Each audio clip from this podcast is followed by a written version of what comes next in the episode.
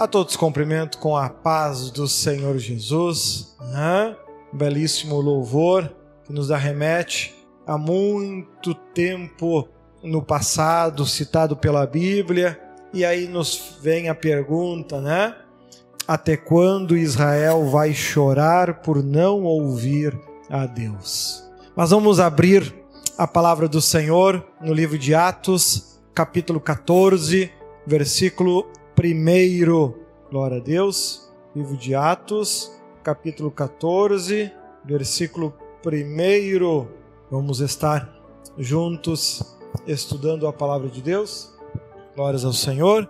Livro de Atos, capítulo 14, versículo 1. Eu vou ler os primeiros três versículos aqui. E aí depois a gente vai dando pouco a pouco continuidade. Olha só. E aconteceu que em Icônico entraram juntos na sinagoga dos judeus e falaram de tal modo que creu uma grande multidão, não só de judeus, mas de gregos. Mas os judeus incrédulos incitaram e irritaram contra os irmãos os ânimos dos gentios.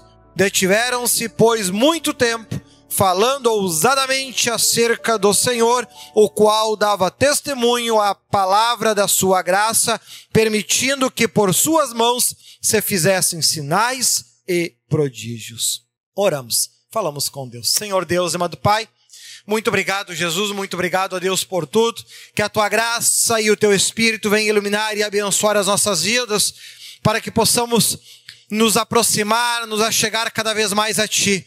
Que a Tua graça, que a Tua paz, Tua bênção cresça em nossos corações e nas nossas vidas. Muito obrigado por tudo, Jesus. Obrigado pela oportunidade, pela bênção e pela graça que temos, pois damos glórias ao Pai, ao Filho e ao Espírito Santo do Senhor Jesus. Amém? Os irmãos podem sentar. Olha só então, do versículo 1 ao versículo 3. Aqui a gente começa a ir nos deparando com as dificuldades que o apóstolo Paulo teve em levar o seu evangelho, a dificuldade, os problemas que Cristo teve com os, com os judeus que o pregaram na cruz, mesmo diante de tudo que foi visto, que aconteceu, que se manifestou, Cristo andou no meio deles por 40 dias depois de ter ressuscitado dos mortos milhares de testemunhas. Depois de tudo isso, eles ainda continuavam perseguindo o verdadeiro evangelho de Cristo. Olha ali, ó, versículo 1 em diante. Em icônico, Paulo e Barnabé, como de costume, foram à sinagoga judaica. Ali falaram de tal modo que veio a crer grande multidão de judeus e gentios uma grande multidão creu.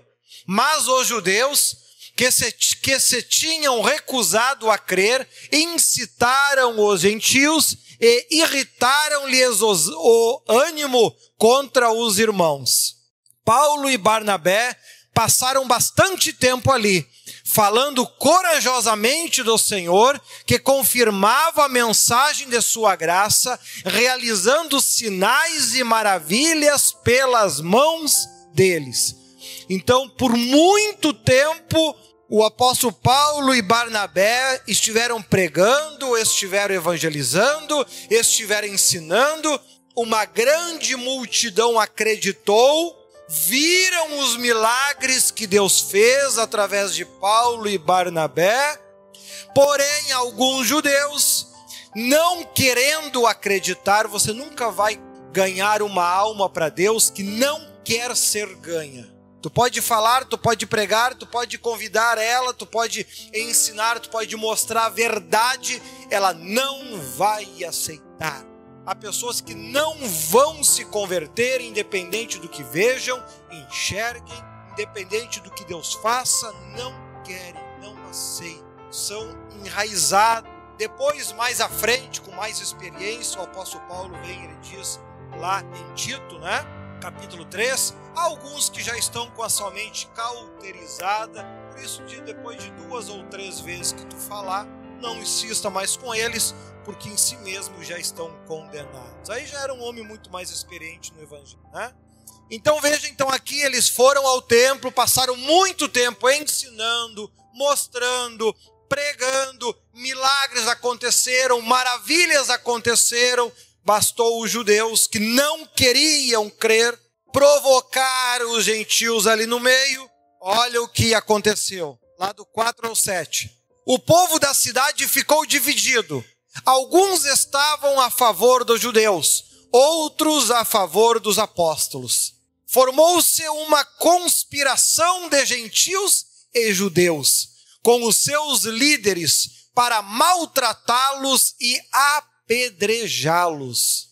Quando eles souberam disso, fugiram para as cidades licaônicas de Listra e Derbe e seus arredores onde continuaram a pregar as boas novas. Lá estavam, isso depois de dos, todos os evangelhos, depois de Mateus, depois de Marcos, Lucas, depois de João, aqui Paulo está anunciando o evangelho, mostrando milagre, mostrando cura, mostrando aqui Deus é verdadeiro, que não é só um Deus de palavras, e mesmo assim, lá estão os judeus querendo apedrejar os apóstolos. Né? E aqui tiveram então que o apóstolo Paulo, Paulo e Barnabé, mesmo estando com a verdade, fazendo o que é certo, mostrando da forma certa, mostrando resultados e milagres, tiveram que, de novo, fugir, dar no pé para não serem mortos. E não para por aí. Né? Olha lá do versículo 8 ao versículo 10. Em Listra havia um homem paralítico dos pés, aleijado desde o nascimento, que havia ali sentado e nunca tinha andado. Ele ouvira Paulo falar. Quando Paulo olhou diretamente para ele e viu que o homem tinha fé para ser curado, disse em alta voz: Levante-se, fique em pé com isso, o homem deu um salto e começou a andar.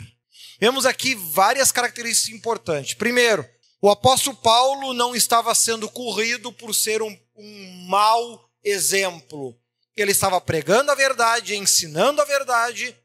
Deus manifestava milagres incríveis através dele. Né?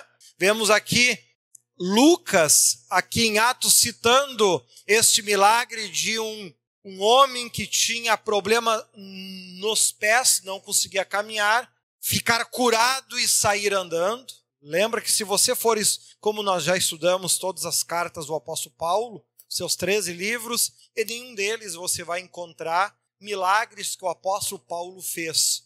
Ele nunca cita nas suas cartas esses milagres. Como lá eu comentei, o único milagre que o apóstolo Paulo cita é um que não aconteceu que foi quando ele pediu a Deus que lhe curasse de uma enfermidade, e Deus disse para ele por três vezes: A minha graça te basta. Esse é o único milagre que o apóstolo Paulo faz referência. A gente só conhece esses milagres então porque Lucas, que foi um grande investigador, vamos dizer assim, né? Foi atrás e descobriu todas essas informações para a gente ter em mente. Então aqui o apóstolo Paulo está sendo perseguido pelos mal e curando as pessoas.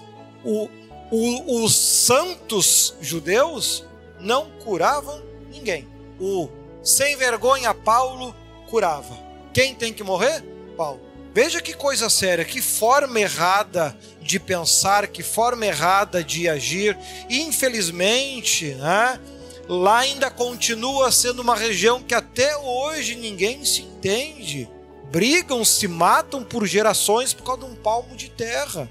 Estão lá de novo se matando com violência que nem sei se a palavra violência consegue expressar o que está acontecendo lá. Eu creio que ela se tornou pequena demais. Né? Violência é o que tem no Brasil. Né? O que está acontecendo lá é um absurdo. Mas enfim, então veja a dificuldade de, de realmente primeiro crer, a dificuldade de crer na verdade. Sempre foi muito difícil. Segundo, o problema não é não acreditar na verdade, porque se o Marcos me diz uma coisa e eu não acredito, eu simplesmente não acredito e a gente continua vivendo, cada um do seu jeito, e sou uma amiga e vamos fazer um churrasco junto e ponto final. Não vamos se pegar no pau por causa disso. Né? Lá não. Se não vê o sangue correr, não sossega, não é não, não é só discordar, tem que ir lá matar o outro ainda, né? É um nível de maldade desde aqui, né? A questão não é só discordar de certo e de errado. Não, tem que ir lá se matar, né?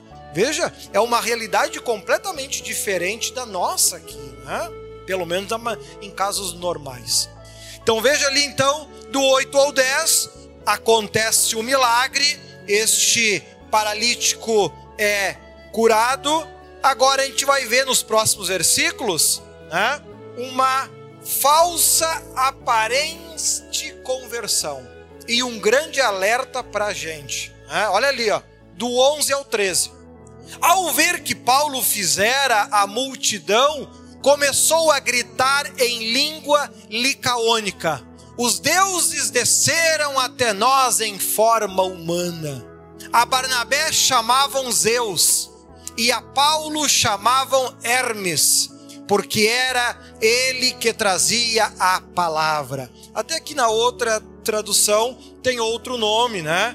E chamavam Júpiter a Barnabé e Mercúrio a Paulo. Né? O 13, a Barnabé, ah, olha, 13 o sacerdote de Zeus ou o sacerdote de Júpiter, né? Se refere à mesma coisa, só com apelidos diferentes. Cujo templo ficava diante da cidade, trouxe bois e coroa de flores à porta da cidade, porque ele e a multidão queriam oferecer-lhes sacrifícios.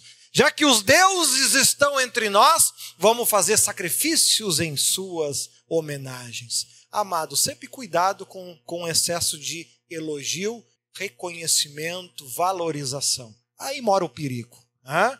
Ou seja, onde parecia que ia haver uma honra extraordinária, a cidade está honrando os servos de Deus. E, irmão, lembra, tudo que é extremo tem diabo no meio.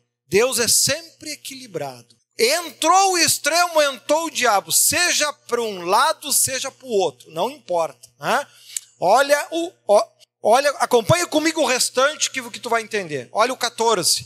Ouvindo isto, os apóstolos Barnabé e Paulo rasgaram as roupas e correram para o meio da multidão gritando: Homens, por que vocês estão fazendo isso? Nós também somos humanos como vocês. Estamos trazendo boas novas para vocês, dizendo que se afastem dessas coisas vãs e se voltem para o Deus vivo, que fez o céu, a terra, o mar e, e tudo o que nele há. No passado, ele permitiu que todas as nações seguissem os seus próprios caminhos. Contudo, Deus não ficou sem testemunho mostrou sua bondade, dando-lhes chuva do céu, colheitas no tempo certo, concedendo-lhes sustento, com fartura e com um coração cheio de alegria. Apesar dessas palavras, eles tiveram dificuldade para impedir que a multidão lhes oferecesse sacrifícios. Guarda até aqui. Olha só então. Então eles saíram de uma cidade onde queriam matá-los foram para outra, acontece um baita de um milagre, a cidade inteira fica apavorada com aquilo e engrandecem eles como se fossem deuses. O apóstolo Paulo, não, não sendo uma criança no evangelho, ele viu que, ou seja, o diabo parou de me atacar de um jeito e está me atacando de outro. É o mesmo capeta. Tudo que é demais não vem de Deus, não é de Deus. E ele repreendeu isso. Não, não façam tal coisa. Tá errado. Tá errado. Não. Há um só Deus que vocês devem adorar e ele está no céu. Em outras épocas e tempos, Deus permitiu que cada, que cada nação vivesse do seu jeito, da sua maneira e do seu modo. Guarda bem isso. Em outros tempos, cada um pôde viver do seu jeito. Porém, agora ele começa a fazer diferente. Ele começa nos chamar para deixar esta forma inútil de viver de lado para viver da forma correta que ele espera, né? E insistiram nisso. Aí olha do 19 ao 20. Como o diabo viu que não conseguiu ganhar elogiando, ele mudou de tática. Olha ali, ó. Então alguns judeus chegaram de Antioquia e de Icônio e mudaram o ânimo das multidões. Olha a questão. O apóstolo Paulo está mostrando milagre, prodígio, maravilha e pregando a verdade. Bastou essas pessoas conversar, falar, não mostraram nada, não pegaram, não pregaram nada, não, não comprovaram nada, não manifestaram nada, só falaram contra. Apedrejaram Paulo e o arrastaram para fora da cidade, pensando que estivesse morto. Mas quando os discípulos se juntaram em volta de Paulo, ele se levantou e voltou à cidade. No dia seguinte, ele e Barnabé partiram para Derbe. Então veja como o diabo se manifesta de diversas formas, de diversos meios, e o cristão ele tem que perceber isso para não ser enrolado ou de um jeito ou de outro. O diabo ele vem através das acusações, de mentiras, de engano. Se ele não consegue te atingir dessa forma, ele muda a forma de trabalhar e tenta te atingir de outro jeito, te enchendo de elogio, te honrando de sobremaneira, te colocando como um grande homem de Deus, um grande servo de Deus. Não tem outro como tu, porque não estão te valorizando do modo que devia ou seja, é o mesmo diabo, o mesmo capeta. Apenas mudou o jeito, se ele não ganhou de ti de um jeito, ele vai tentar te derrubar do outro. O apóstolo Paulo, um homem inteligente, percebeu isso, repreendeu na hora e não aceitou. Resultado, cadê a honra? Encheram ele de pedrada e ele teve que se fingir de morto. Veja o quanto era tudo falso aquilo, de querer honrar ele como um Deus, de valorizar, de... era tudo falso, tudo engano, era toda aquela gente estava tudo na mão do diabo, sendo usado pelo diabo da forma que o diabo queria, para honrar quem o diabo queria que eles honrassem, para matar quem eles queriam que o diabo, quem quem o diabo queria que eles matassem. Se passou milhares e milhares de anos e eles continuam, infelizmente, lá sendo um instrumento nas mãos de Satanás, independente de, de qual nacionalidade é. O modo de trabalhar continua muito parecido ao que a gente encontra aqui na Bíblia. Apedrejam a verdade, se matam porque um pensa diferente do outro, o diabo conduz seus pensamentos e as suas visões da forma que bem quer uma hora estão endeusando a pessoa, na, na outra estão atirando pedra e matando, mudam assim como se muda da água do vinho, e o apóstolo Paulo pregando em meio a essa gente, né? É, eu prefiro pregar no Brasil. Né? Olha ali, ó, do 21 e o 22. Eles, depois daquilo, depois de ser apedrejado, quase viraram Deus, quase virou defunto. Né? O apóstolo Paulo viveu os extremos, né? Ele sentiu o que é ser tratado como um Deus e sentiu a morte debaixo dos seus pés em questão de pouquíssimo tempo, né? E teve que estar muito atento para não ser enganado pelo diabo. Eles pregaram, e aí saiu dali, voltou para a cidade, como a gente viu antes, pregaram as boas novas na, naquela cidade, claro que possivelmente em outro bairro, em alguma outra região, né? Fizeram muitos discípulos, ali continuaram ali pregando, porque a cidade, como ele disse antes, ficou dividida, parte acreditou neles e parte não, né? mas eles conseguiram de outras formas continuar pregando, fizeram muitos discípulos ali, esses mesmos discípulos, não confunda com os discípulos lá de Cristo, apóstolo, não, aqui o texto está referindo a pessoas que andavam com Paulo, que se converteram, que se tornaram discípulos de Paulo, né? Esses é que ficaram na volta de Paulo quando ele, o corpo dele estava lá jogado fora da cidade, porque acharam que tinha morrido, né? e agora ele continuaram, continuou pregando, fez muitos outros discípulos, e aí então eles voltaram para Listra, Icônio e Antioquia. Né?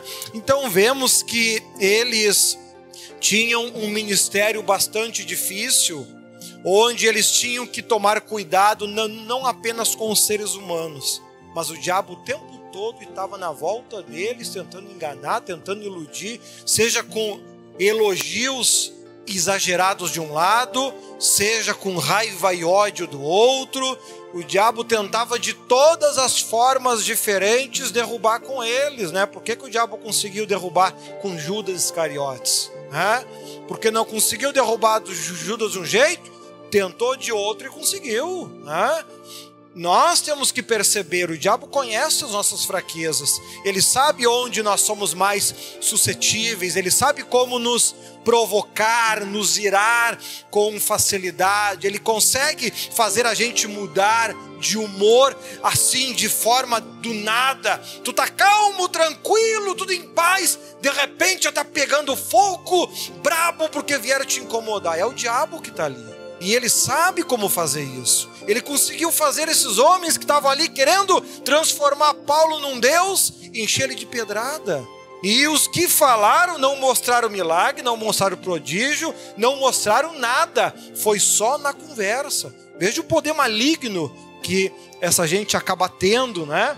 Ao ponto de, em guerras há pouco tempo, as, as pessoas lá na mesma região de Israel, amarravam bombas no corpo e entravam na cidade e explodiam os lugares. Né?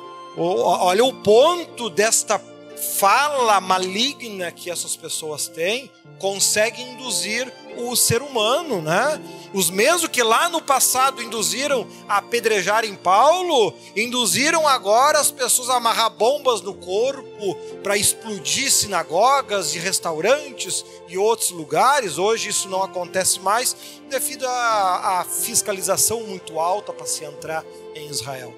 Mas vemos aqui a dificuldade, né? Que os apóstolos de Deus já tinham com essas pessoas desde aquele tempo. E aí, a gente começa a perceber por que, lá no passado Deus foi tão rígido.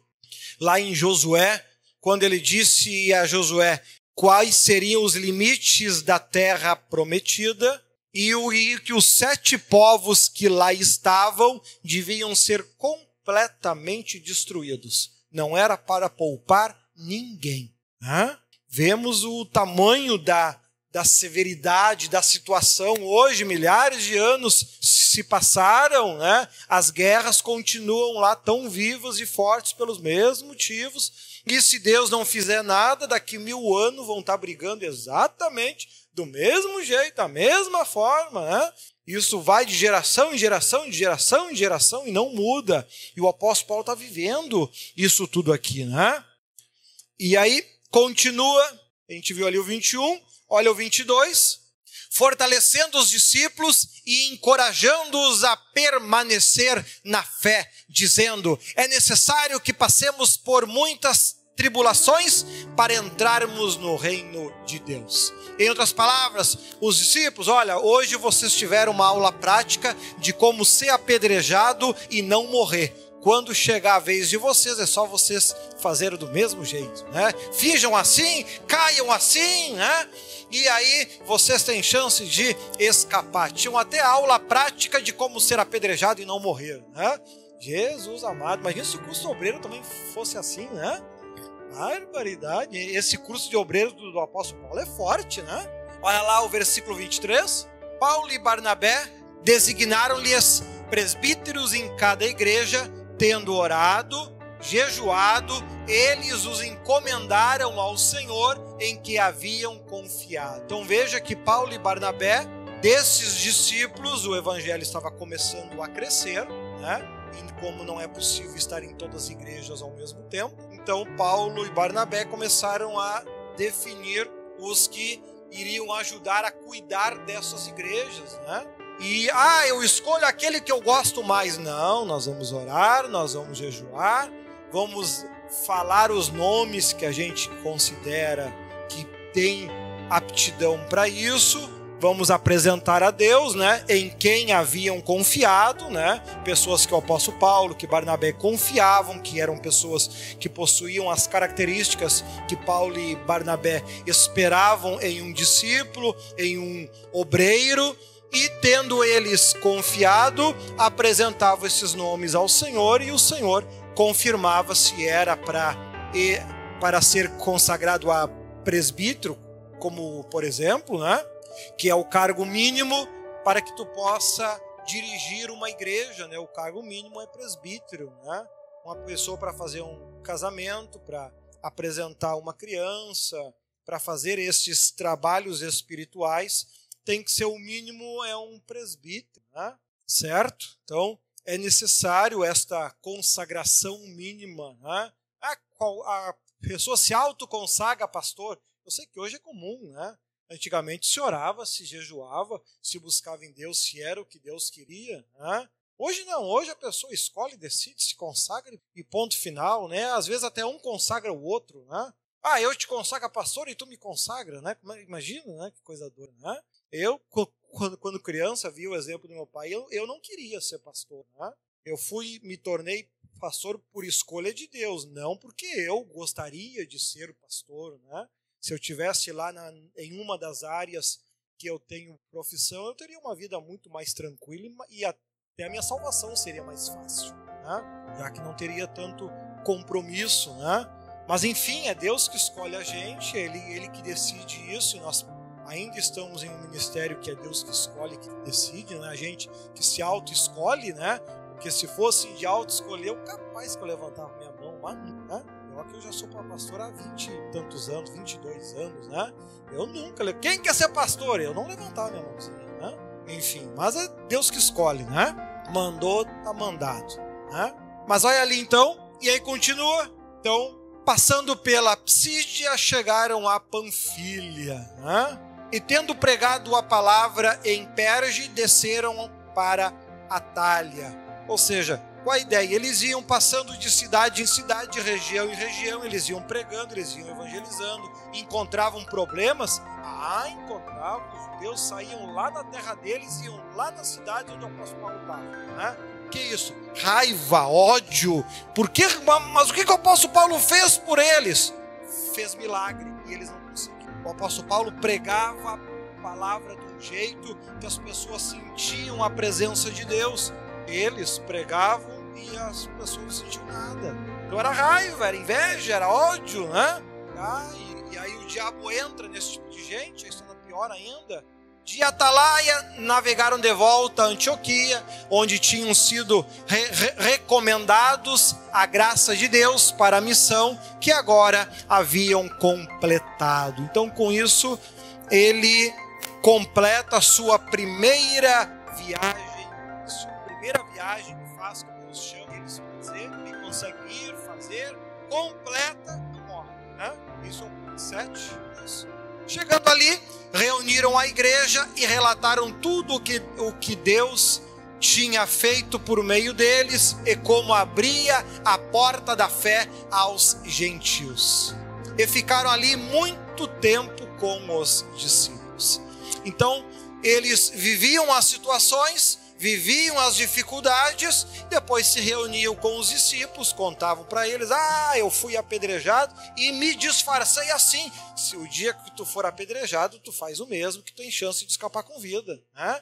Iam compartilhando as suas experiências, mas destacavam principalmente os milagres, os prodígios, aquilo de bom que estava acontecendo, né? destacavam aquilo que Deus tinha feito, as pessoas que tinham se convertido, né? Porque tem crente que a sua mensagem é mais falando do diabo do que falando de Jesus, né? Se deixar do primeiro ao final, ele só fala do que o diabo fez, que destruiu, que matou que arruinou, que perseguiu. Tá, mas o que Deus fez de bom? Né? Às vezes as pessoas passam no seu dia a dia em casa assim, mais pensa no, no que o diabo faz. Aqui o apóstolo Paulo sendo apedrejado, mas disse para o povo: o que Deus fez de bom no meio de vocês? Mandou a chuva sobre vocês, mesmo vocês não fazendo nada para Deus. Mandou o alimento, mesmo vocês não, não fazendo nada para Deus. Ele tratou vocês do mesmo jeito que trata os deles. Não teve diferença. Ele mandou a comida para todos, a chuva para todos, o alimento para todos, deu a oportunidade para todos. Né? Então, nós, ao longo do nosso dia, nós temos que cuidar para que o nosso pensamento, nosso coração, não venha só pensar em. Né? Só pensar em coisa ruim, só pensar em coisa ruim, só pensar em coisa ruim. Aprenda a olhar as, para as pessoas e enxergar o que elas têm de bom. Senão a esposa nunca vai prestar. O marido nunca vai prestar. Os filhos sempre vão ser um caco, né? Mas olha para isso, só vê o que não presta. Tu só consegue ver o que o diabo mostra, o que Deus mostra, tu não enxerga. Tu nunca vai ter paz ou ser feliz desse jeito. Né? Cuidado, mesmo o diabo que induziu esses judeus ao erro e à falha pode estar induzindo você a comportamentos errados, porque você só enxerga o que o outro faz de errado, o que faz de torto, ou aquilo que não faz, e aquilo que a pessoa faz você não enxerga. Né? Então tem que tomar cuidado com isso para que o diabo não esteja te enganando ou de um jeito ou de outro, ou de uma forma ou de outra. Né? Seja prudente. Né? O diabo é o mesmo.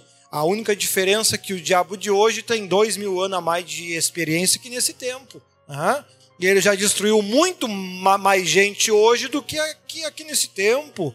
Ele está muito mais experiente, está muito mais prático hoje do, do do que naquele tempo. Então, cuidado com isso, né? Cuidado para o diabo ele não te induzir a pensamentos errados, a comportamentos errados, a atitudes erradas, você nem se percebe e acha que é a si mesmo que está certo. Aí o dia que morre não entra no céu por causa disso.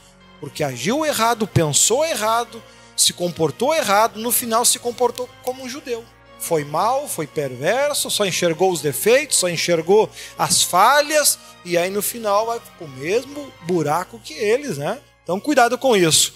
Aprenda a ter equilíbrio na sua vida. Né? Não enxergue só o defeito às pessoas. Né? Não deixe o diabo brincar com você. Amém? Muito obrigado por ouvir mais este podcast. Se ainda não é inscrito no meu canal no YouTube, acessa Bispo Leandro Leão, te inscreva, curta e que Deus te abençoe.